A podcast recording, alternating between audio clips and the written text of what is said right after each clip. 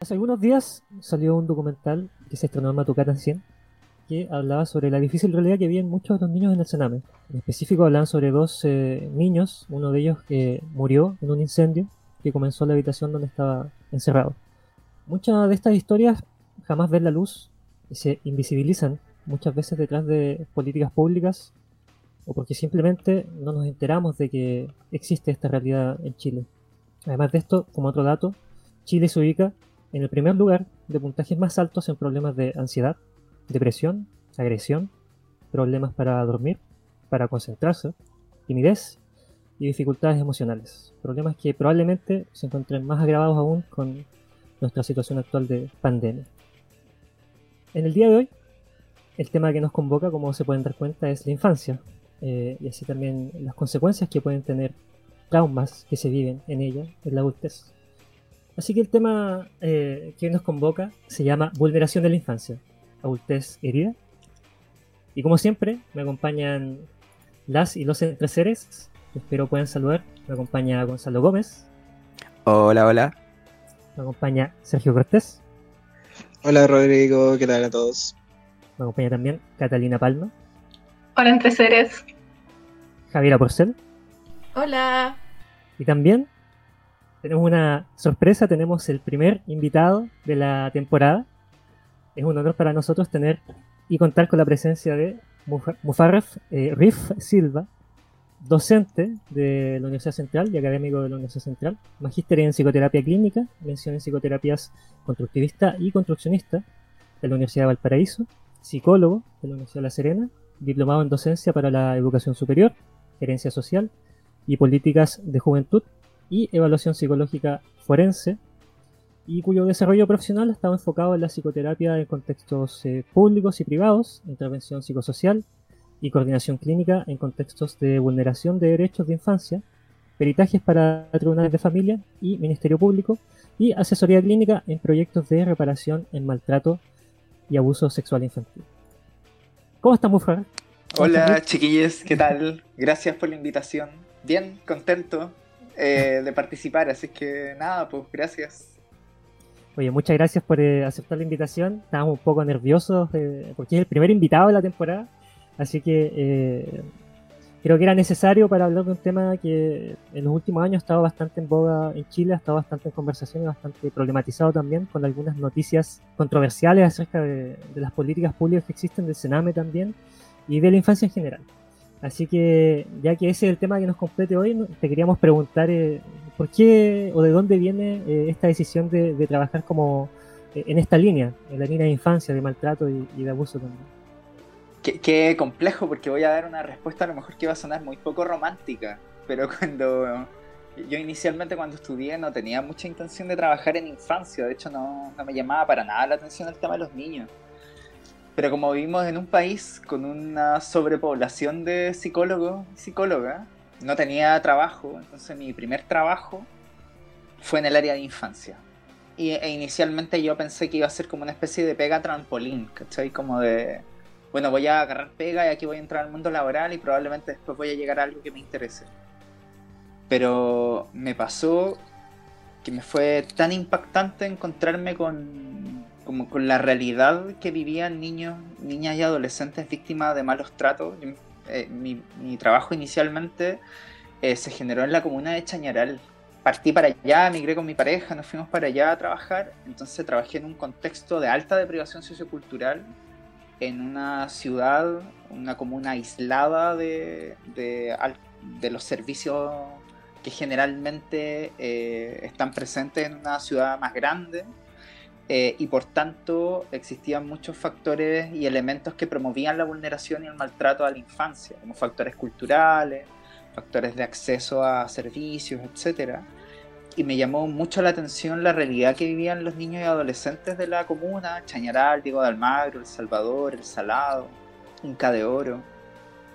Pero por otro lado, me, maravilló eh, la resiliencia como la capacidad de trabajar con niños que tenían una vida entera de malos tratos y veía que eran chicos que, que eran impresionantes, ¿cachai? Con muchos recursos, muy talentosos y ahí me empezó a llamar mucho la atención como, como qué, pasaba, ¿cachai? ¿Qué, ¿Qué, ocurría? Como por qué ocurrían estas cosas, pero por qué ocurría que algunos niños no estaban tan bien y otros seguían funcionando, y etcétera, etcétera. Entonces, nada, se transformó en como en mi guía ese trabajo, hasta el día de hoy.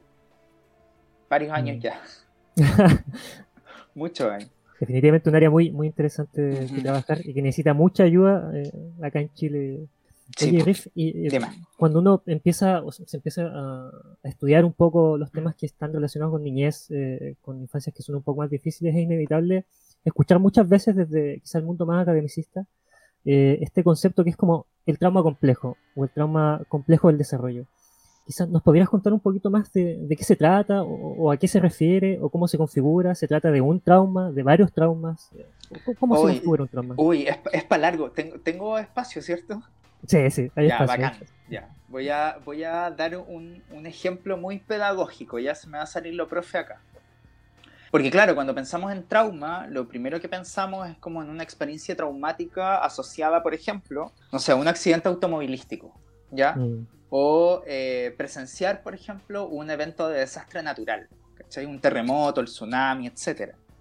Y cuando ocurre una experiencia traumática, como la concepción de trauma, chiquillo, viene como de, la lógica de la, de la herida.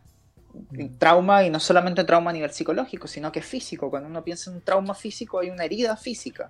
Cuando lo mismo ocurre a nivel psíquico o a nivel psicológico. Entonces, cuando uno se expone a una situación en la cual el, sujeto está expuesto a un peligro inminente, a un peligro que incluso puede poner en riesgo su vida, el aparato psíquico se daña, se crea una herida. Entonces, cuando alguien se expone a una situación traumática, es decir, donde ha estado en riesgo, como un accidente automovilístico eh, o la exposición a un desastre natural, evidentemente quedan marcas, quedan secuelas, las que uno sintomatiza. Los psicólogos a eso incluso le tenemos un nombre, el mundo de la salud mental, le llamamos el trastorno de estrés postraumático. Por lo general, siempre o durante mucho tiempo se pensó que cualquier experiencia en la que el ser humano lo pusiera en riesgo podía desencadenar en una manifestación clínica o en una manifestación como en términos fáciles, como en, una manifestación o en una enfermedad, ¿cachai? Que es el trastorno de estrés postraumático. Sin embargo, hace no tantos años, se comenzó a estudiar específicamente el fenómeno del maltrato en la infancia y el abuso sexual. Y se dan cuenta los científicos, las científicas en el área, que em, las consecuencias del maltrato y el abuso sexual tenían serias, voy a repetir la palabra, serias consecuencias en el futuro de las personas, en el desarrollo. Y ahí cuando comienzan a observar estos eventos que son repetitivos y acumulativos, eh, comienzan a establecer que si bien eran experiencias traumáticas, tenían otros efectos en las personas. No podían catalogarse del mismo modo en que se podía catalogar, por ejemplo, una experiencia uniepisódica de un evento traumático. ¿Y por qué viene esto, chiquillos? ¿Por qué viene a propósito de la pregunta del trauma complejo? Eh, por una cuestión evolutiva. El, el ser humano no sé si lo saben, pero cuando nacemos, nacemos solamente con el 20% de nuestro cerebro desarrollado. Somos animales eh, tremendamente vulnerables. Y a diferencia de cualquier otra especie en el mundo animal, dependemos, para nuestra supervivencia o sobrevivencia, dependemos exclusivamente del cuidado con un otro. Por ejemplo, típico que vemos, no sé, un animal, un, caballo, cuánto tarda en pararse, no sé, voy a inventar un día, ¿cachai? Un perro, ¿cuánto tarda en poder caminar? Eh, no sé, una semana, estoy inventando. Pero el ser humano, al nacer con un porcentaje tan poco desarrollado de su cerebro, que finalmente es el órgano que controla todo nuestro funcionamiento general, necesita de un otro para dos cuestiones básicas. La primera de ellas para alimentarse y la segunda de ellas para controlar su temperatura. Si no tenemos a un otro que controle nuestra temperatura, por ejemplo, cuando haga frío que nos abrigue o cuando tenemos hambre que nos alimente, simplemente nos morimos. El tema es que ese periodo crítico en el cual dependemos exclusivamente del cuidado de un otro es un periodo muy extenso, a diferencia de lo que presentan otros animales. Pero no solamente dependemos en términos de supervivencia de esa figura, sino que también en esa relación se comienzan a establecer las primeras bases de nuestro desarrollo eh, psicológico. Y eso es lo que normalmente le llamamos el apego, la teoría del apego. ¿cuál es la gracia? Por un lado, ese otro, este, esta figura de apego, esta figura que nos cuida, que nos alimenta, que regula nuestra temperatura, no solamente hace aquello, sino que también nos protege de cualquier elemento de estrés del entorno. Porque cuando se activa cualquier elemento estresor, vamos a secretar una hormona que se llama cortisol. Y el cortisol cuando es secretado es como, en términos fáciles, como una especie de veneno para el cerebro. En cambio, cuando nos cuidan adecuadamente, cuando nos protegen del estrés, nuestro sistema nervioso, nuestro funcionamiento cerebral comienza a desarrollarse rápidamente. ¿Por qué voy a esto, chiquilla? Y disculpen si estoy haciendo una respuesta muy larga.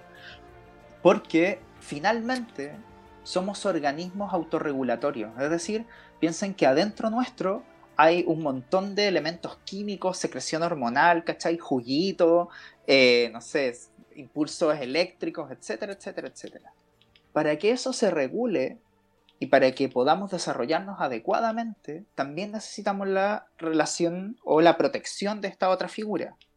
Que recuerdan, no solamente nos da de comer y regula nuestra temperatura, sino que genera un entorno protector de tan pocos niveles de estrés que favorece nuestro funcionamiento esperable.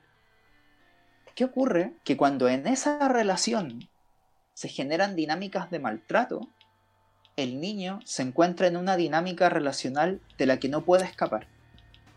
¿Por qué no puede escapar de esa dinámica relacional? Porque depende completamente de esa figura cuidadora porque ha aprendido durante los primeros años de su vida que esa figura cuidadora es la que te protege para sobrevivir.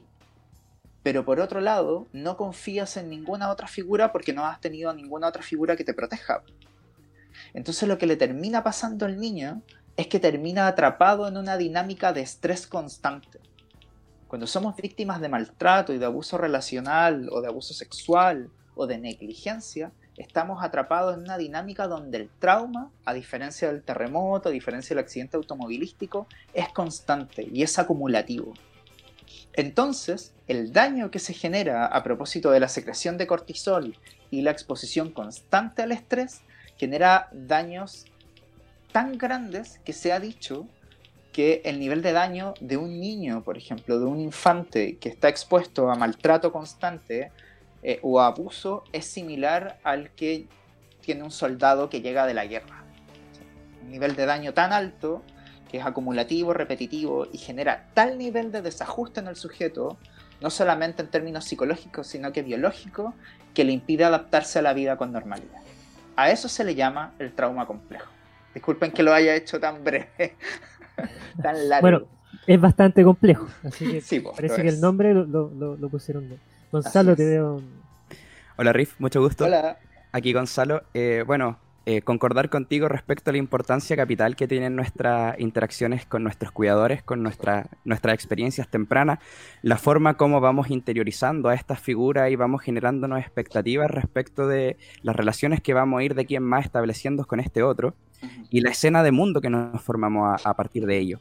Entonces yo quería preguntarte eh, cómo podríamos caracterizar el estado mental o la vivencia intrapsíquica de estas personas que han experimentado eh, vulneraciones en la infancia de forma sistemática eh, y en qué conductas eh, y actitudes se traduciría luego de vivir esta experiencia. Pucha, hay varias y en realidad cada ser humano es un mundo distinto, pero, pero hay algunos elementos en común. El primero es la desconfianza. La, la, desconfianza de las relaciones sociales porque evidentemente no ha estado nunca en una relación segura. Y eso uno lo puede ir viendo no solamente en los niños, sino que en adolescentes y en adultos. Otro elemento tiene que ver con la desorganización. Como esta lógica que tenemos nosotros como de cierta organización de quiénes somos, de qué es el mundo, de qué siento cuando me pasa esto, qué siento cuando me pasa esto otro, en personas que han vivido trauma complejo está completamente desorganizado. Y por tanto, esta sensación de desorganización esta desconfianza en las personas que están en el entorno y finalmente la desconfianza en el mundo en general hace que, por un lado, yo pueda tener un modo de relacionarme hacia el mundo más aversivo, como siempre estar a la defensiva, o por otro lado, puedo asumir, estoy haciendo una caricatura ya, porque evidentemente siempre hay, hay excepciones, o por otro lado asumir una postura de indefensión completa. Me transformo en una persona muy vulnerable al entorno y por tanto puedo generar la conducta completamente opuesta. Confío en todo el mundo, ¿cachai? Estoy en una búsqueda constante de, de, vínculos con los demás. ¿Catalina? Hola, Riff. Hola, Cata. Gracias por venir. No, a ustedes eh. por invitar. Eh, te quería preguntar respecto como a estas distintas formas en que uno puede ir creciendo y desarrollando diferentes formas de apego. ¿Cómo los padres o aquellos que crían a los niños van a ir de alguna manera creando estas dinámicas con, eh, con él? ¿Qué tipo de crianza tienen que tener para que se generen este tipo de un apego más evitativo o un apego mucho más ansioso? Mira, como a propósito de tu pregunta, como lo, primero, a propósito de que estamos hablando de apego y que finalmente el trauma complejo se genera en una dinámica de apego, cuando hablamos de apego, recordemos esta lógica, chiquillo, en que dependemos para sobrevivir de esta persona, o de este sujeto, de este ser, o de este grupo de sujetos, en que para que se genere un apego seguro, por lo menos el adulto o el adulto a cargo, tiene que ser capaz de leer las señales del niño doy un ejemplo súper básico. No sé si alguno de ustedes es padre o madre o tiene hermanos chicos, sobrinos, etcétera, pero no sé si se han dado cuenta cuando a veces los adultos, el niño llora y el adulto identifica, por ejemplo, que el niño, no sé, se hizo caca, o que tiene hambre, o que ese llanto es de porque no ha dormido, ¿cachai? Ah, no, debe ser que no ha dormido, ¿cachai? Por eso está llorando, anda mañoso, anda mañosa, etcétera. Esa capacidad de poder leer al niño, de poder entender las señales que dan dando el niño le permite al adulto responder adecuadamente a la necesidad del niño. Pero cuando no es así, cuando constantemente no es así, nos vamos a ir encontrando con, como con otros tipos de vínculos. Cuando, por ejemplo, y esto lo digo rápidamente, por ejemplo, la línea más evitativa, cuando es un adulto que habitualmente no responde, el niño aprende que no saca nada con expresar lo que le está pasando, porque el adulto nunca va a responder. Y ahí nos vamos a encontrar con dinámicas más evitativas, Con niños que ya saben que el adulto no responde y por lo tanto, cualquier cosa que me está pasando, me la guardo, me la guardo y no muestro nada. Nos vamos a encontrar con dinámicas más ambivalentes, más ansiosas ambivalentes cuando nos encontramos con un adulto que a veces no responde, pero otras veces responde incluso de manera desproporcionada.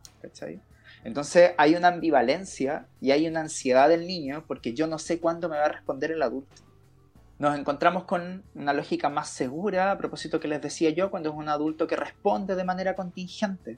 Pero ojo, no es un adulto que responde siempre de manera contingente. De hecho, hay, un investigador que es Edward Tronick de Harvard, que él plantea que para que el desarrollo cerebral o el desarrollo psicológico del niño sea medianamente sano, solo se necesita responder adecuadamente el 30% de, de las señales. Es decir, de 10 veces, yo me puedo equivocar 7. Y eso no va a generar daño en el niño. Pero por lo menos, a la base tengo que tener un 30% de respuestas adecuadas. ¿Cuál es el rollo cuando ni siquiera llegamos a ese 30%? Lo más grave es adultos que no saben responder en ningún caso. Por ejemplo, adultos que tienen esta lógica más antisocial, ¿cachai? Adultos que están en consumo, adultos que tienen patologías psiquiátricas más graves, o adultos que tienen incluso creencias respecto a la infancia, respecto al cuidado con los demás. Ahí nos encontramos con, casos mucho más graves y podemos claramente entrar a, situaciones de trauma complejo. Es bastante complejo porque no, no solo estas situaciones se configuran a un nivel quizás de la experiencia a nivel subjetivo, es como relativo al sujeto, a lo, que sienten, a las emociones que sienten, sino que también estas emociones de alguna manera van quedando grabadas a nivel neuronal. Todo lo que es bueno, el sistema límbico, no nos vamos a meter en ese, en ese, tema, pero también eh, se va configurando el cerebro de alguna manera de esta manera. Ahora, me voy a adelantar un poco, pero también existe la neuroplasticidad, entonces tampoco es que estén todas las puertas cerradas. Sergio. Sí, bueno, a propósito de lo que estaba hablando también Rodrigo y de lo que había comentado Rick, que aprovecho a saludar y agradecer, eh, sobre lo acumulativo de los traumas en, los niños, en los seres humanos en realidad, me estaba cuestionando estos días que estaba estudiando y porque me lo encontré en algunos textos sobre la importancia del espacio prenatal, es decir, cuando el sujeto está en gestación, porque al parecer hay una cierta correlación entre el estrés que le puede generar a la madre y su entorno a la madre eh, en una futura susceptibilidad a que se genere un trauma complejo o cosas similares. O sea, de hecho, a propósito de lo que menciona Sergio, eh, claro, hay estudios que hablan incluso de la transmisión del apego. Y la transmisión del apego, estos patrones de apego que vamos transmitiendo intergeneracionalmente, podemos tener antecedentes incluso antes que nazca el niño. ¿cachai? Y ahí es relevante porque ya en, a ese nivel nos vamos a salir solamente de una dinámica relacional entre madre, por ejemplo, y niña. Porque hay otros antecedentes que, están en juego también, ¿cachai? Es decir, esta mujer que está en gestación o que está embarazada, ¿tiene apoyo de redes? ¿En qué situación se encuentra? ¿Ese hijo fue, no sé, fue concebido, eh, fue deseado, no fue deseado? ¿Fue producto de una violación, no fue producto de una violación? Eh, presenta consumo, no presenta consumo, insisto, tiene redes de apoyo, no tiene redes de apoyo, todo eso va a influir, incluso sus creencias de la parentalidad. Incluso, no sé, pensar que si tiene una hija es una catástrofe o si tiene un hijo es lo mejor que le podría pasar. O sea, mi relación con mi hijo va a estar altamente influida por mis creencias. Y mis creencias es parte de la herencia cultural ya no depende entonces la salud mental solamente del niño y que una madre sepa o no sepa leerlo, sino que va a tener que ver con un entorno y ahí hay determinantes que van más allá de una relación diádica. La crianza y los patrones de apego también, lo digo, bueno, yo no soy padre, pero, pero si lo fuera, pareciera que tiene una responsabilidad más grande de la que pensamos muchas veces porque eh, funciona como un arma de doble filo, ¿cierto? O sea, por un lado, eh, si no somos capaces de, tener un mínimo de, de, atención con el niño o niña, eh, podemos provocar daños de alguna manera a largo plazo, pero al mismo tiempo, si logramos eh, cubrir estas necesidades también, esto funciona como un escudo protector para eh, experiencias que pueda vivenciar en una vida adulta, por ejemplo. Sí, pa. De hecho, y a propósito de lo que dices tú, el, apego seguro es un, es un escudo, es un resorte que incluso funciona como una protección ante eventos de trauma. O no es lo mismo, y aquí voy a salir del trauma relacional, ¿ya? Pero no es lo mismo que un chico con apego seguro viva una experiencia traumática, tanto de bullying en el colegio, tanto de abuso sexual uniepisódico, tanto de un accidente automovilístico o la exposición a una catástrofe natural, versus que la viva un chico con, con un trauma relacional complejo. ¿Por qué? porque ya mi armadura, mi estructura ya viene, presenta alta vulnerabilidad.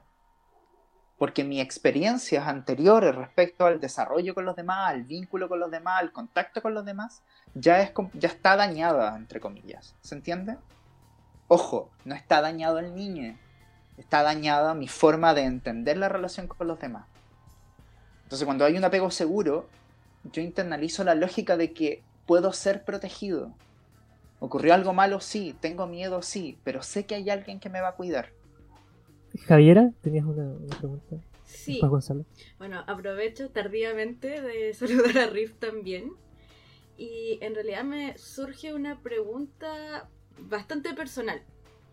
Voy entendiendo a medida que vas hablando de que el rol de la o el o les cuidadores de un NNA es muy relevante pero también hablas mucho de las redes de apoyo que tienen que tener estos cuidadores. O sea, se entiende de que un niño no se cuida solamente con un padre o con una madre, sino que esta persona también debe tener una, red de apoyo. No se puede criar da dos. O sea, da dos niños cuidador. Entonces, pero me surge esta pregunta de las, eh, ¿cómo se llaman? Las familias nucleares o las familias tradicionales, entendiéndose eh, madre, padre e hijos. Bueno, y ahí luego para atrás, que tenga abuelos. Entonces es parte de la realidad chilena eh, que es difícil encontrar estos hogares tradicionales. Es difícil encontrar que hay muchas madres, padres solteros, también hay muchas personas divorciadas, viudas, entonces eh, yo había leído anteriormente que, que era muy importante o que tenía una incidencia el no tener un hogar entre comillas tradicional con, con esta facilidad o con esta vulnerabilidad. Pero mi pregunta era, ¿tú qué opinas de eso? ¿Crees que es conservadurismo chileno, de que no, no acepta otro tipo de familia, que principalmente es lo que yo pienso, o, realmente tiene un, un impacto en, en, el niño. Yo creo que históricamente se ha pensado a la infancia desde chiquillas como un ex... A los niños no se les ha pensado como sujetos. Como que finalmente el niño termina siendo como un objeto de un sistema adulto. Y ese sistema adulto, en la medida en que cumpla ciertos estándares en nuestra sociedad, va a cultivar eh, buenos ciudadanos para el futuro. ¿Cuáles son esos estándares finalmente? La lógica de una familia tradicional, padre, madre, hijas. Em, y claro, se ha pensado también eh, durante mucho tiempo que la presencia de un padre o una madre va a ser sinónimo de bienestar social, o sea, bienestar psicológico, mejor dicho, en niños sino que nada asegura que la presencia de un padre y una madre en la vida de un niño va a asegurar su bienestar psicológico. Que muchas veces dentro de esa dinámica relacional existente entre la figura masculina y femenina hay dinámicas de violencia. Violencia de género. Entonces no, es para nada un, elemento que, que asegure la protección del niño. Y este elemento, ¿por qué para mí es relevante plantearlo a propósito de la adopción homoparental? incluso las personas que se oponen a ello, y que por lo general tiene que ver con los sectores más conservadores de nuestro país, eh, refieren que hay evidencia científica al respecto, pero la evidencia científica es muy pobre. De hecho, la evidencia científica es más clara con respecto a otros elementos. Les recomiendo ver un documental de Netflix que se llama Bebés. Y el primer capítulo habla de es muy bueno ese programa porque es pura gente seca hablando de temáticas de infancia. Y hay investigaciones que se han hecho con familias homoparentales donde se han escuchado hablar de la oxitocina, que es la hormona que secretan las mujeres cuando están embarazadas, amamantan, etc. Se dice que la oxitocina es la hormona que le permite al ser humano ser más empático y poder proteger a otros, poder cuidar a otros. Personas con mayor nivel de oxitocina son personas que, entre comillas, eh, activan ciertas zonas de su cerebro que le permiten conectar más con los niños. Se ha medido los niveles de oxitocina en familias homoparentales, y en hombres, los niveles de oxitocina de hombres cuidadores son súper altos. Entonces, no hay ninguna razón para creer que la presencia de un padre y una madre sea un factor protector para un niño. El único factor protector es que el niño se encuentre con adultos que lo protejan que lo lean y que logren satisfacer sus necesidades básicas y secundarias, porque son las socioafectivas. Y eso puede generarle un hombre, una mujer, un abuelo, un tío, un hermano, y después en el futuro, a propósito de lo que decía el Rodrigo, lo pueden hacer nuestras parejas, lo puede hacer nuestro terapeuta, etcétera, etcétera, etcétera, que es lo que Boris Cyrulnik, un psicólogo, va, a hablar como los tutores de resiliencia. Gente que aparece en nuestra vida y que termina haciendo esa pega que otra persona no hizo finalmente vemos rayitos de esperanza en, en, la temática de trama complejo. Gonzalo tenía una pregunta. Sí, así es. Eh, bueno, volviendo un poco al tema del, apego que comentábamos recién y tratando como de alinear con la pregunta de la Javi, me surge la, bueno, entendemos que un niño que ha pasado por situaciones traumáticas de manera sistemática eh, tiene una concepción del mundo como peligroso y como desprovisto de posibilidad de regulación, ¿no? desde allí me surge la pregunta, eh, ¿qué características tendría que tener un sistema de cuidado, como se describe en la literatura, para poder generar esta sensación de seguridad emocional que se refiere como base para poder encauzar lo que sería una intervención o un proceso para poder generar algún tipo de reparación en el niño y en su subjetividad? Bacán, Gonzalo. Tres elementos. Predictibilidad, coherencia y seguridad. Predictibilidad, el niño siempre tiene que saber lo que va a pasar. Nuestro sistema nervioso, chiquillos, como nuestro cerebro, que es la parte que está enfocada en el mundo, necesita predictibilidad. Cuando una situación es traumática, cuando es inesperada. Yo si ahora nosotros estamos conversando y comienza a haber un terremoto, se va, a haber daño, ¿cachai? Nos vamos a impactar. Probablemente si nos avisan que va a haber un terremoto, el impacto de la presencia del terremoto va a ser mucho menor, porque nos vamos a anticipar. Es un sistema cuidador, tiene que ser un sistema que siempre anticipe, siempre anticipe y sea predecible para el niño. El niño sabe a qué hora se levanta, a qué hora se acuesta, a qué hora come. Piénsenlo así, como no sé si alguna experiencia traumática de ustedes o lo que significa para un niño, por ejemplo, cuando tiene un padre alcohólico o una madre alcohólica, no saber si mi papá va a llegar curado o no va a llegar curado esta noche. No saber si esta noche me agreden o no me agreden. No saber si esta noche me van a abusar o no me van a abusar. Etcétera, etcétera, etcétera. Esa oh. incoherencia, esa falta de predictibilidad es muy ansiógena. Es como lo que a uno le ocurre, no sé si le ha pasado cuando eh, le ha tocado estar en urgencia con un familiar muy enfermo o un ser querido muy enfermo, esa incertidumbre de que no sabemos lo que le va a pasar es muy, muy, muy desagradable. Imagínense cómo la vida un niño. Que no sabemos si la persona se va a morir, no se va a morir, se va a sanar, no se va a sanar, está en la sala de espera, estoy esperando, ¿cachai? Me pongo muy ansioso. Entonces, la predictibilidad es lo primero. La coherencia, es decir, que siempre las cosas sean medianamente similares. Y en, y en tercer lugar, la seguridad, pues, Yo sé que nada malo me va a pasar, me van a cuidar. Esos son elementos principales.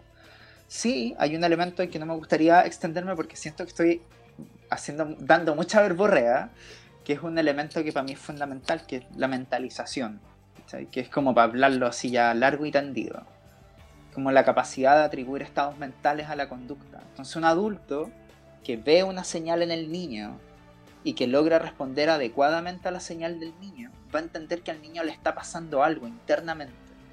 Si el niño, acuérdense del ejemplo que le daba recién, de el, el padre o la madre que escucha llorar a la guagua y dice, ah, eso debe ser porque se hizo caca, o eso debe ser porque no ha dormido, o eso debe ser porque tiene hambre. Yo veo la señal del niño pero aparte entiendo que mentalmente a ese niño le está pasando algo. Eso se ha estudiado, por lo menos la evidencia en los últimos 10, 20 años, y es un elemento central para asegurar el bienestar en un niño que ha tenido, ha sufrido violencia, maltrato, trauma. Eh, Catalina, ¿tienes una pregunta? Quería consultar respecto a qué consecuencias podrían traer el trauma complejo en los niños, niñas y niñas múltiples, todo, todo, como la regulación del... Insisto, piensen que nuestro, nuestro organismo es un organismo que se tiene que autorregular, ¿cachai? Tiene que autorregular a todo nivel. Por ejemplo, para que nosotros durmamos a las horas que dormimos, ¿cachai? Nos dé hambre a la hora que nos da hambre, comemos a la hora que comemos, vamos al baño a la hora que vamos, es porque internamente hay una regulación de nuestro funcionamiento en un niño con trauma complejo está todo desregulado. Todo desregulado. Entonces, elementos como el dormir, ¿cachai? El hambre, el comer, todos los ritmos biológicos están alterados.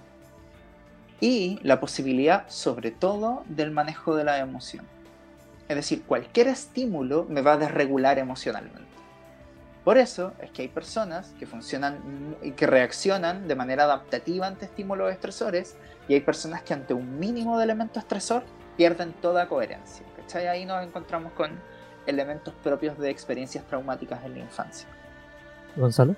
Eh, sí, respecto a estos estímulos que puedan funcionar como de alguna forma como gatillante, eh, bueno, quería comentar que bueno, yo me posiciono desde el psicoanálisis y desde el psicoanálisis lacaniano hay un concepto muy utilizado que es el concepto de repetición que hace referencia así como rápidamente a la idea de que siempre hay algo que no deja de no inscribirse en la subjetividad, algo que queda abierto, algo que no genera una gestalt.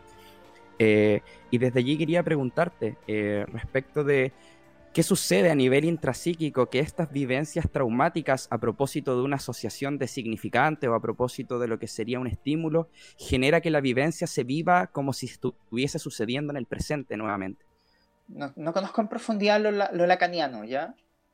Pero desde mi perspectiva y entendiendo como esta lógica psicoanalítica, siempre lo, que queda inconcluso, lo que queda abierto, desde mi perspectiva es lo humano. Como que lo humano nunca está completamente resuelto. Tenemos que tener una falla, porque en la falla está lo humano, en lo perfecto no está lo humano. No, está el humano en lo correcto, como en, en el funcionamiento adecuado. Justamente lo que nos hace humanos es esto que está abierto. Pero sí van a haber elementos que nos van a llevar a experiencias anteriores. Y ahí nos podemos encontrar entonces, y aquí quiero hacer la distinción, en que es normal y es esperable, chiquillos, que todos nosotros hayamos tenido experiencias en nuestra infancia que ahora nos están penando. En todo ámbito, ¿cachai? En si mi pareja me respondió o no me respondió el mensaje, en, no sé, si le gusta o no le gusta a la otra persona, en si mis compañeros me hablan o no me hablan, me incluyen o no me incluyen, me dan la palabra o no me dan la palabra, mi jefe me pesca o no me pesca, etcétera, etcétera, etcétera. Siempre vamos a volver. En el trauma complejo, el daño no está solo en lo intrapsíquico, el daño está en lo biológico.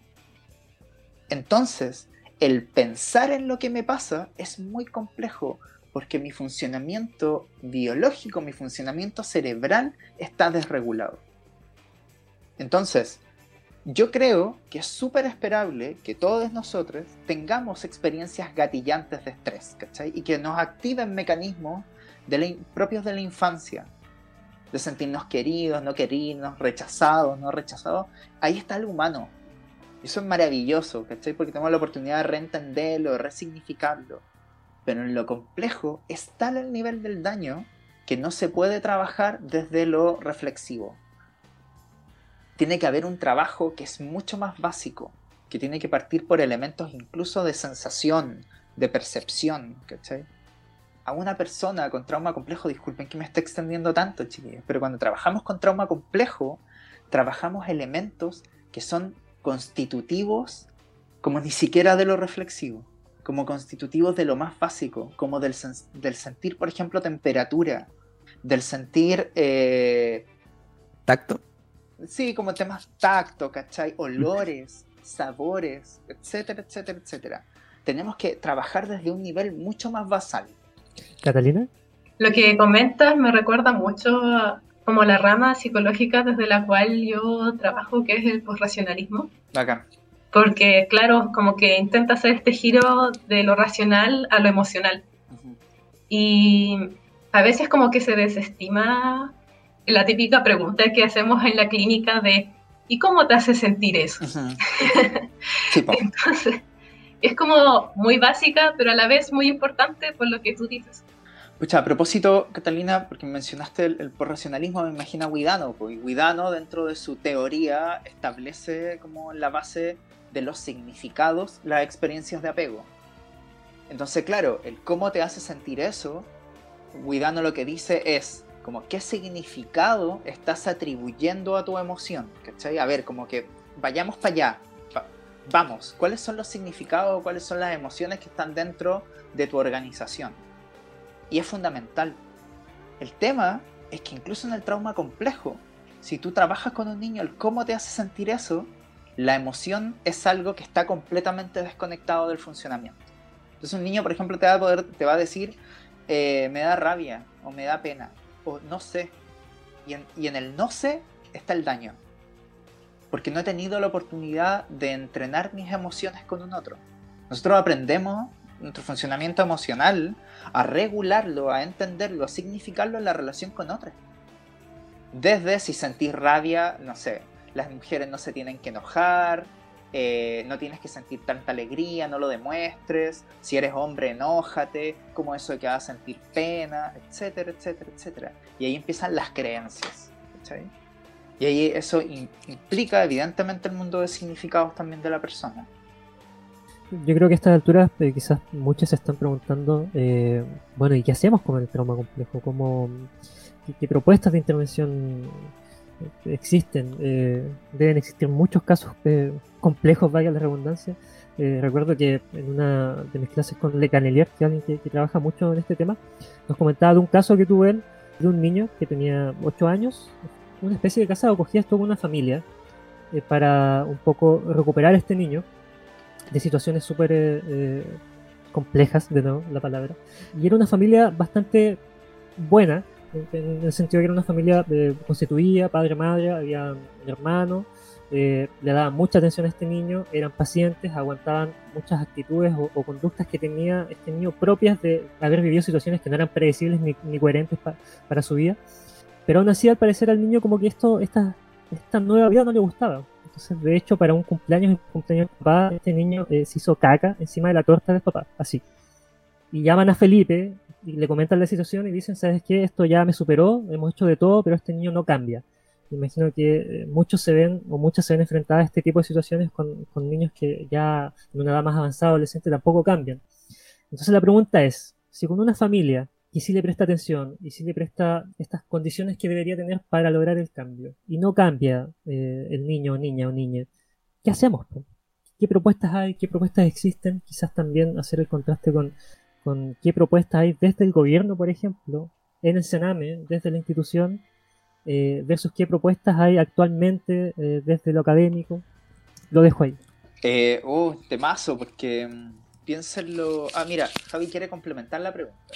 Es que recuerdo un caso de conocidos que mm, adoptaron a, un niño. Y lo adoptaron eh, pequeño pero no bebé sino con como con tres años me parece. Entonces y este este niño eh, llegó a una familia eh, claramente con una buena situación económica una familia bien constituida y bueno y sobre todo con muchos deseos de ser padres, madres, porque adoptaron. Pero resulta de que mm, este chico durante toda su vida, hoy es una persona como de 30 y algo años, eh, siempre tuvo problemas eh, de todo tipo, ya sea como de agresividad, de, adaptarse, de adaptación. Entonces, lo que le, lo que le decían cuando fueron a, a, distintos tipos de terapias familiares siempre era que estos tres años de su vida que, estuvo en, el Sename, me imagino, o en, una casa de acogida, no lo sé, fueron demasiado relevantes en su formación humana que incluso el hecho de salir de ahí y llegar a una familia constituida con los medios, con todo, como lo que, lo que decía Rodrigo, no fue suficiente, y a pesar de la terapia, no fue como lo suficiente para lograr sanar aquel, no sé si decirle daño, pero aquella situación. Entonces me parece como una situación paralela, o sea, similar pero distinta a lo que decía Rodrigo. Javi, yo me estoy pensando en algunos casos que a mí me tocó ver en que es distinto tener solamente un trauma complejo a tener, por ejemplo, trauma complejo con antecedentes de, no sé, síndrome alcohólico fetal. Porque ahí las consecuencias de consumo durante la gestación generaron tan nivel de daño orgánico que claro, que hay cuestiones que más allá de la neuroplasticidad, hay cuestiones que, dejan marcado al sujeto. Sin embargo, creo que hay algunos elementos que son fundamentales. ¿ya? La primera de ellas es no pensar que solamente basta el buen trato. Los vínculos sanan, son saludables, sí, sin duda. ¿Es el principal motor? Sí, el principal elemento de cambio, absolutamente. Sin embargo, es necesario el acompañamiento con terapia. Pero ojo, con terapia especializada. Yo creo que ahí es donde está el, conflicto, ahí es donde está el rollo. Porque en estas temáticas y en general en temáticas de alta complejidad, se tiende a pensar que todos los psicólogos servimos. Porque en general la gente cree que todos los psicólogos sirven, pueden hacer lo mismo, ¿cachai? Y a mí me ha tocado, a propósito de mi trabajo, cerca de 10 años trabajando en esta, en esta línea, me ha tocado ver las diferencias existentes entre ciertos terapeutas o ciertos profesionales con respecto a determinados casos. Porque no es lo mismo trabajar con trauma complejo desde un modelo no especializado en trauma complejo que hacerlo desde un modelo especializado. Y en esto quiero ser súper enfático. Es como trabajar género sin saber de género. Es como trabajar en violencia de género y decir que trabajo desde género porque para mí, eh, no sé, pues, no debería haber violencia contra la mujer porque pegarle a la mujer es mal. Entonces yo digo que porque creo eso y porque siento eso, sé de género. ¿Se entiende? Pero detrás hay toda una formación, hay especialización, hay corrientes de pensamiento, hay, hay terapia basada en evidencia, hay en este momento yo creo que más que nunca en la historia, eh, se está investigando sobre el trauma complejo, hay evidencia en Chile, en el mundo sobre estas temáticas. Entonces, un tratamiento especializado va, a ser determinante en el desarrollo del niño. Y a propósito de lo que decía Rodrigo, y, en relación también a lo que yo le, mencionaba recién, ¿dónde llega un, niño que ha vivido múltiples traumas? Contexto Sename, por el Servicio Nacional de Menores. ¿Por qué no es azaroso? Porque es imposible, chiquillos, que un niño que viva trauma complejo no sea víctima de un delito. Vivimos en una sociedad y la, la ley chilena una de las leyes es paradójico porque tenemos la sensación como que en Chile todo lo que es de infancia es malo. Pero desde el año 2017 tenemos uno de, una de las leyes más duras en términos de sanción del maltrato, por lo menos en Latinoamérica. Oye, Riff, entonces podemos entender un poco que, que, la intervención debe ser como más especializada, quizás no tan, no tan generalista, porque como la palabra lo dice, es complejo el trauma. Sí, po. Problemas complejos requieren soluciones complejas como, para contextualizar un poco el, escenario en el cual un niño, niña o adolescente que ha vivido múltiples experiencias traumáticas o trauma acumulativo o trauma complejo o trauma relacional en la infancia, inevitablemente va a llegar a ser intervenido por Senamo. Eh, porque detrás de cualquier vulneración por la ley chilena, eh, donde cualquier, cualquier agresión contra un niño, cualquier negligencia, etcétera, es un delito, por tanto hay una vulneración de derecho y en ese escenario son los tribunales los que tienen que intervenir. Y el organismo que tiene que restituir los derechos en Chile, por ley, es Sename. El rollo es el siguiente, en que un niño que ha vivido eh, vulneración grave de derechos entra a un determinado tipo de programas en Chile que se llaman los programas especializados. Y ahí nos encontramos con los programas especializados, por ejemplo, dentro de las residencias.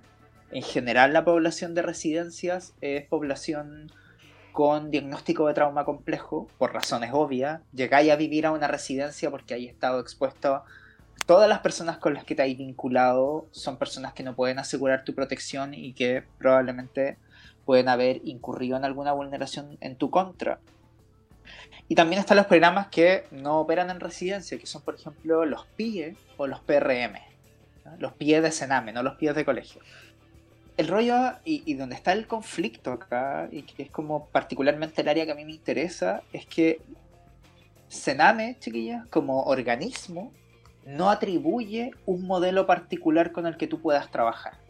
Es decir, el Estado de Chile, Sename, en representación del Estado, no determina un modelo particular en el cual tengan que trabajar los terapeutas. ¿Eso quién lo determina? Lo determinan las organizaciones, las fundaciones, las ONG que se adjudican los programas de Sename. Entonces, claro, el sistema Sename es un sistema que funciona mal, no hay duda de aquello, ¿cachai? Ha cobrado vidas, ha revulnerado a niños, niñas y adolescentes, pero también hay que ser súper claro en algo, en que las ONG o las fundaciones o las corporaciones que ejecutan los programas de Sename eh, son entre comillas las responsables legalmente de eh, otorgar una intervención con ciertas características especiales, ¿cachai? Pues ya sabemos que si sufriste esta, este tipo de experiencias traumáticas necesitas un tipo de intervención especial. Pero acá viene lo complejo y, que es una denuncia que hizo UNICEF en el 2019, que no, no quiero dejar de decirlo.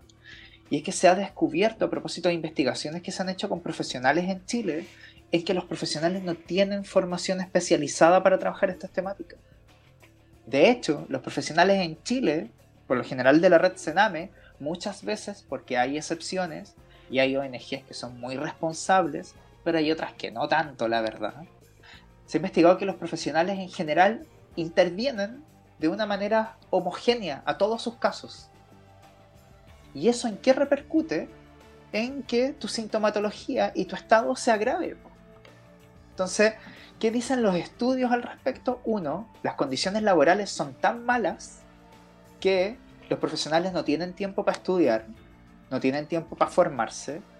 El estudiar en Chile es muy caro, ¿cachai? Por lo tanto, si estás recién egresado, entraste a Sename, estás juntando recién lucas, tienes un sueldo bajo, no tienes, uno, tiempo para estudiar porque tienes mucha pega, tampoco tienes lucas para estudiar porque estudiar es muy caro y si estudias, estudias por lo general en cursos de bajo valor y que por lo tanto tienen bajo nivel de especialidad. Entonces, ¿qué pasa? Que los profesionales constantemente están interviniendo a niños con alto nivel de daño pero con pocas herramientas. Entonces las técnicas que utilizan los terapeutas son técnicas que no están basadas en evidencia son técnicas que encontráis en un libro, en un manual, etcétera, etcétera, etcétera.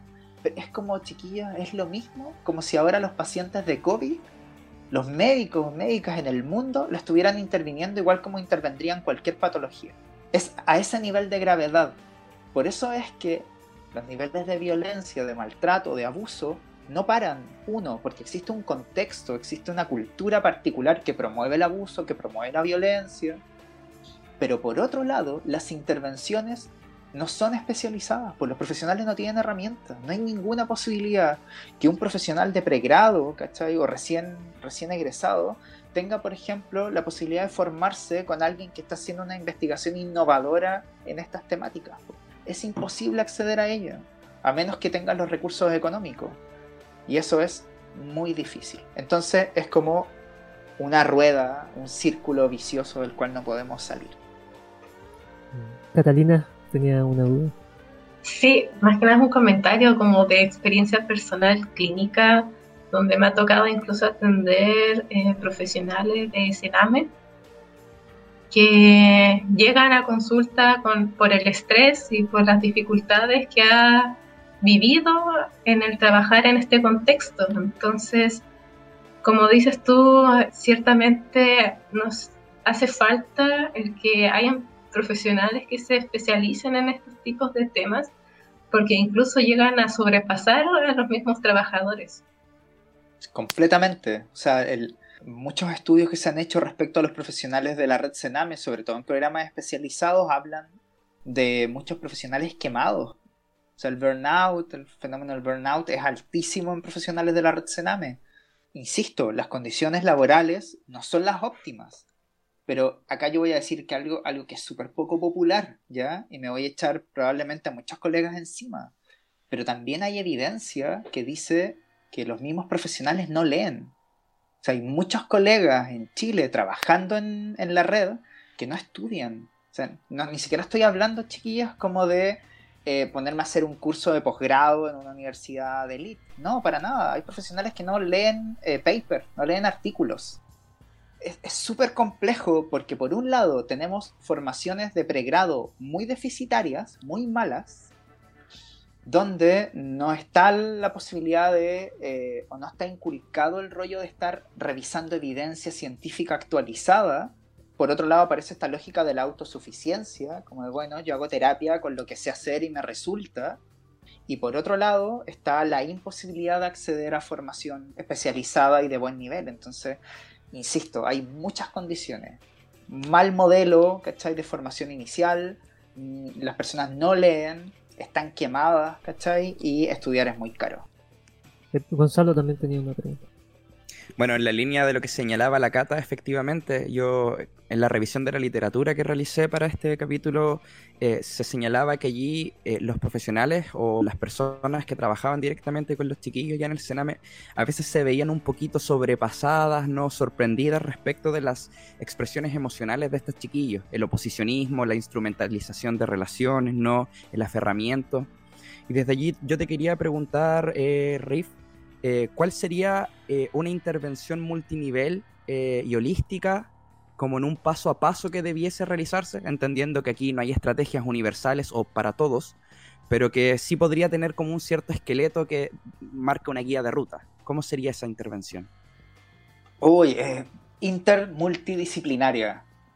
O sea, y, acá también los terapeutas, los psicólogos nos tenemos que sacar la capa de superhéroes, porque no solo somos un eslabón sea, que hay que trabajar con terapeutas ocupacionales, hay que trabajar con médicos, ¿cachai? Hay que trabajar con trabajadores sociales, con educadores diferenciales también, porque los procesos cognitivos también se ven alterados, ¿cachai? Y por tanto los procesos de aprendizaje también se ven seriamente alterados. Entonces tenía chicos que en el sistema de educación formal son estigmatizados, son excluidos, etcétera, etcétera, etcétera. Es muy amplio. e incluso a propósito de las experiencias de abordaje en trauma, em, en relación, hay, un, un, psiquiatra rockstar en esta línea que es Peter van der Kolk, o sea, Bessel van der Kolk, perdón. Em, hay experiencias a propósito del abordaje con yoga, ¿cachai? El yoga ha sido estudiado con personas con trauma porque permite también el reconocimiento corporal, una forma de conectarse y reconectarse a nivel corporal, ¿cachai? Etcétera, etcétera. Una intervención de estas características es una intervención súper amplia y súper compleja, como dice a propósito del, del juego de palabras que hace el Rodrigo. Es muy amplia y si no es así, va a ser siempre pobre. O sea, si nosotros recibimos en terapia un caso con estas características y creemos que solo con la terapia basta, estamos jodidos. Y que eso también es un problema de los psicoterapeutas. ¿Por qué? Porque como no leemos evidencia, como no estudiamos, y nos inculcan esta lógica como del ego de los terapeutas, como que todo lo podemos resolver en cuatro paredes. ¿cachai? Todo se resuelve conversando. Y no es así.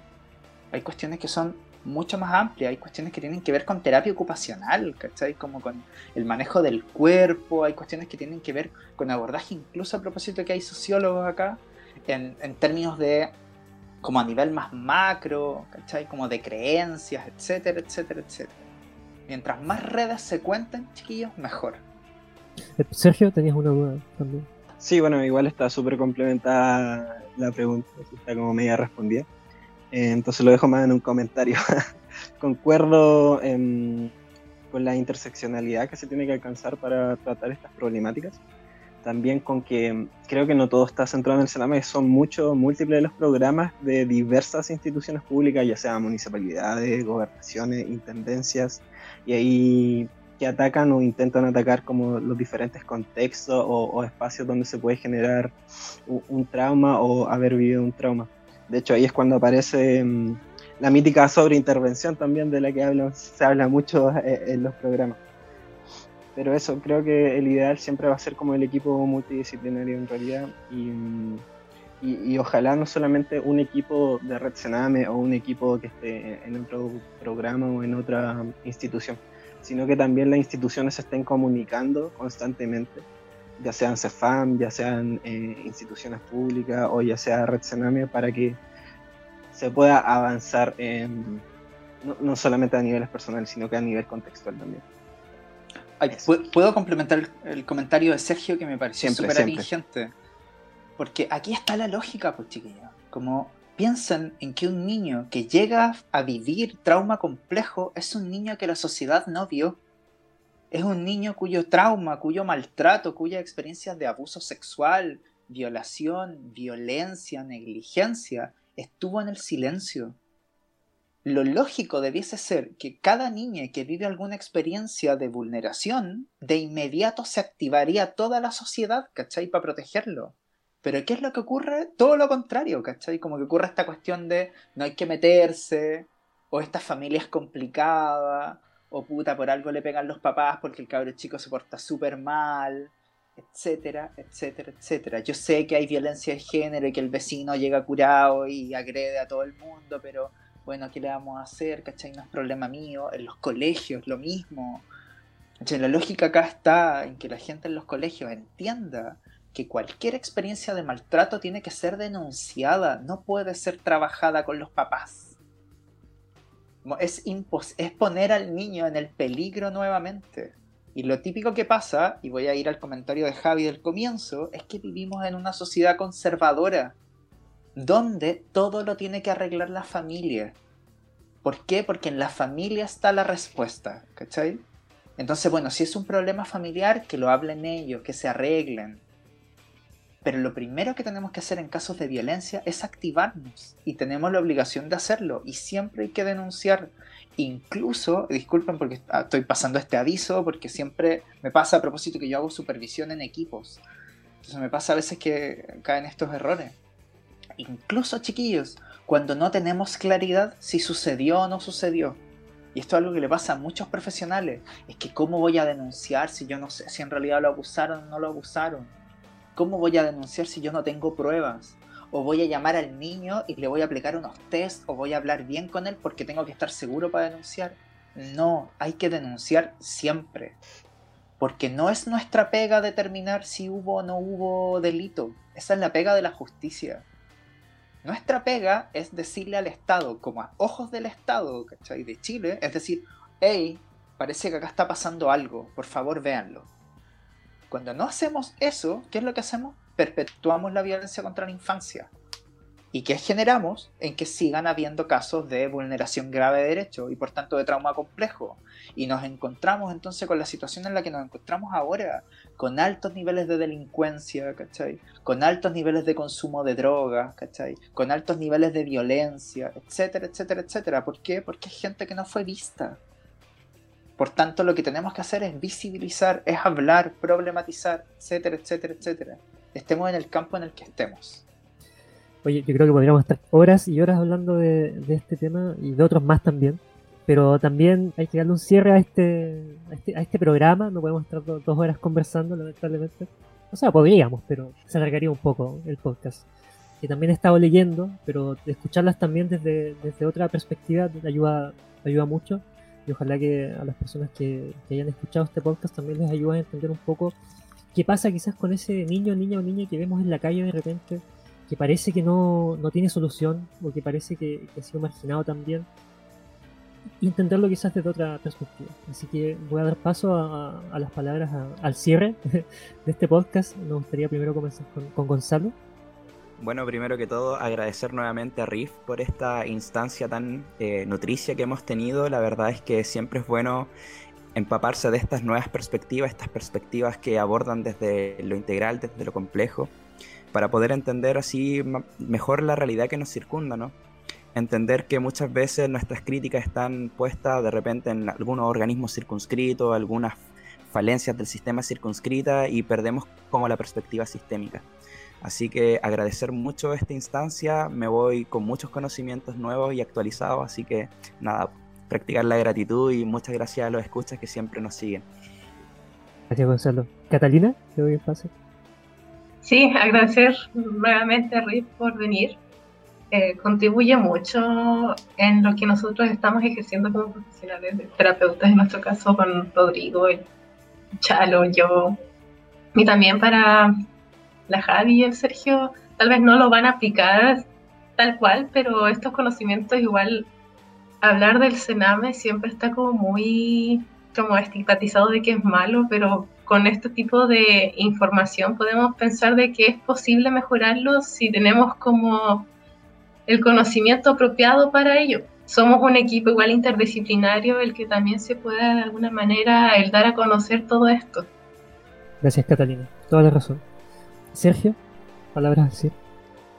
Bueno, reiterar el agradecimiento. Em, también aprendí mucho, eh, no solamente en este podcast, sino que como siempre en el proceso de investigación previo y, en eso quiero agradecerle a Cáceres, mi compañera que me estuvo apoyando en la investigación y estuvimos generando harta conversación de acuerdo a su experiencia en programas también.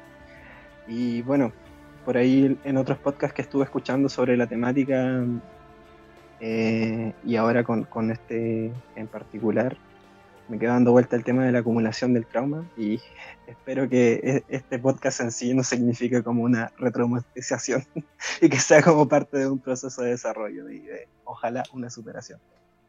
Muchas gracias, Sergio. Javier, por ser. Eh, bueno, también muchas gracias. Siento que fue muy nutritivo para todos acá presentes.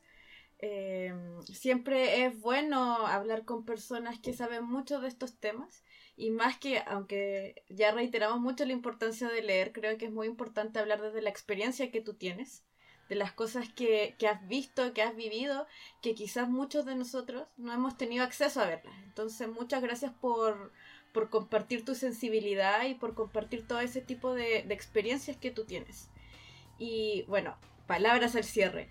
Eh, creo que es un tema, tal como dice, que es muy complejo, eh, que podríamos pasar muchas horas, pero creo que lo que me gustaría destacar es lo que tú hablabas al final, de que no es solamente un tema exclusivamente relacional, sino que también es un tema sistémico. Y, que tenemos que estar muy atentos, eh, atentas a, lo que está ocurriendo. Y también creo que, que es importante hacer una, una invitación a perder el miedo a hablar. Porque como tú decías, eh, a veces vemos la familia como un núcleo tan cerrado y tan fundamental que, oye, pero yo no sé lo que ocurre realmente dentro de esta familia. ¿Por qué voy a ir y voy a, voy a denunciar? De hecho, creo que eso pasa mucho en los colegios.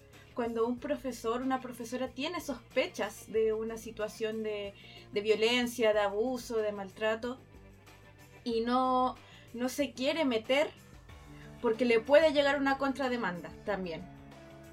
Entonces, eh, que si bien existe este miedo de tal vez eh, sobrepasar ciertos límites personales, eh, también es una, invitación a romper esos miedos, a tratar de, de, que no nos paralicen, sino de que finalmente puede ser una experiencia desagradable si es que no, si es que fue una falsa alarma, pero siempre va a ser mucho peor que realmente esté ocurriendo y que nos quedamos con los brazos cruzados. Entonces, como siempre, tratar de estar atentos a las señales de nuestro entorno, porque muchas veces estas situaciones pasan al vecino, a la vecina, en nuestra propia familia y no nos damos cuenta. Así que siempre tratar de estar atentas, de, recurrir, de preguntar a, nuestros cercanos y preguntar también a, las personas especializadas en estos temas. Así que eso serían mis palabras al cierre. Gracias, Javiera. Antes de, darle la palabra a, nuestro invitado, me gustaría compartir algunos comentarios eh, y respuestas a las preguntas que dejamos en el Instagram. No los olvidamos.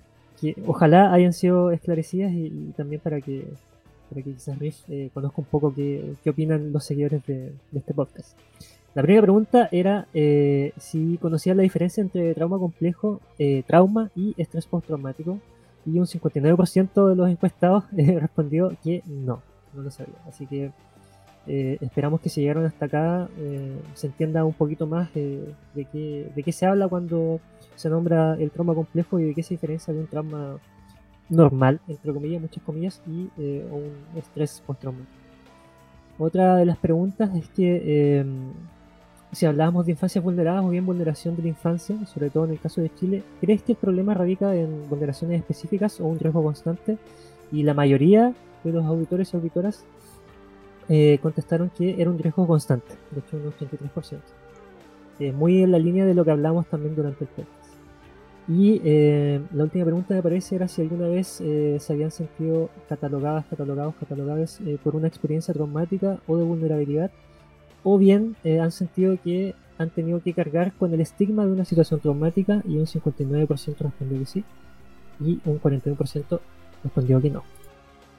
Y eh, la última eh, era un cuestionario acerca de, eh, me parece que, como solucionar un poco el tema del tema complejo o si se podía solucionar o no. Siete personas votaron que con terapia todo se puede. Una, que el trauma vuelve con el tiempo. Cuatro personas que se queda marcada de por vida. Y siete personas que se puede llevar una vida normal a pesar de haber evidenciado situaciones de trauma complejo. Así que te cedo la palabra, Riff. ¿Tienes opiniones, palabras al cierre? Nada, agradecerles nomás. Eh, gracias por la invitación, por aguantar mi verborrea también. Les agradezco sobre todo porque mm, difunden estas temáticas, son importantes.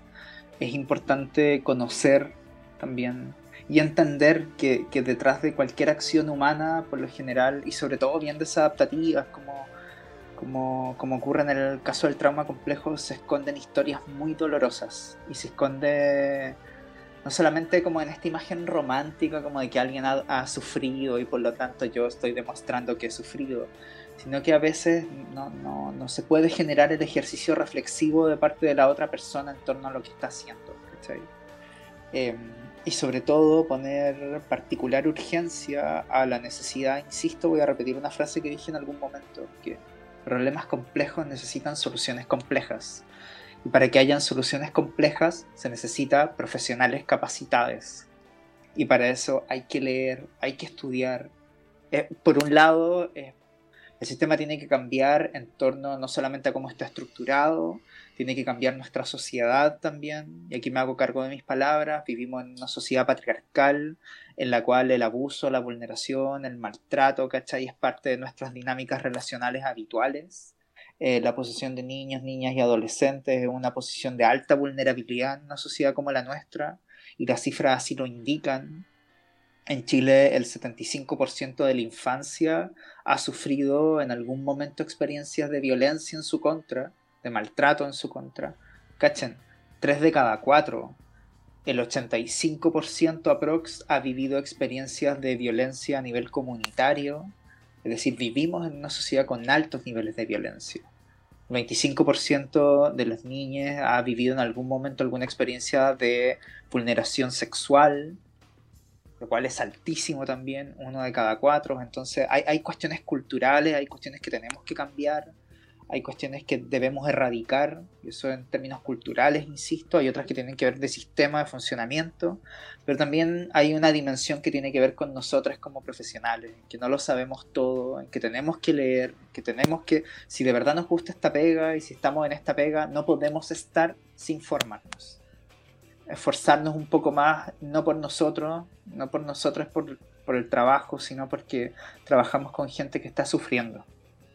Yo creo que ese es el, el principal motor para que también nos sacrifiquemos en torno a generar eh, un espacio eh, de atención profesional que sea acorde a las necesidades de las personas. Así es que nada, eso, gracias, gracias por la invitación, les mando un abrazo y, y eso, pues, que les vaya bien. Gracias por Chaito. escucharnos y llegaron hasta aquí. Chao, chao.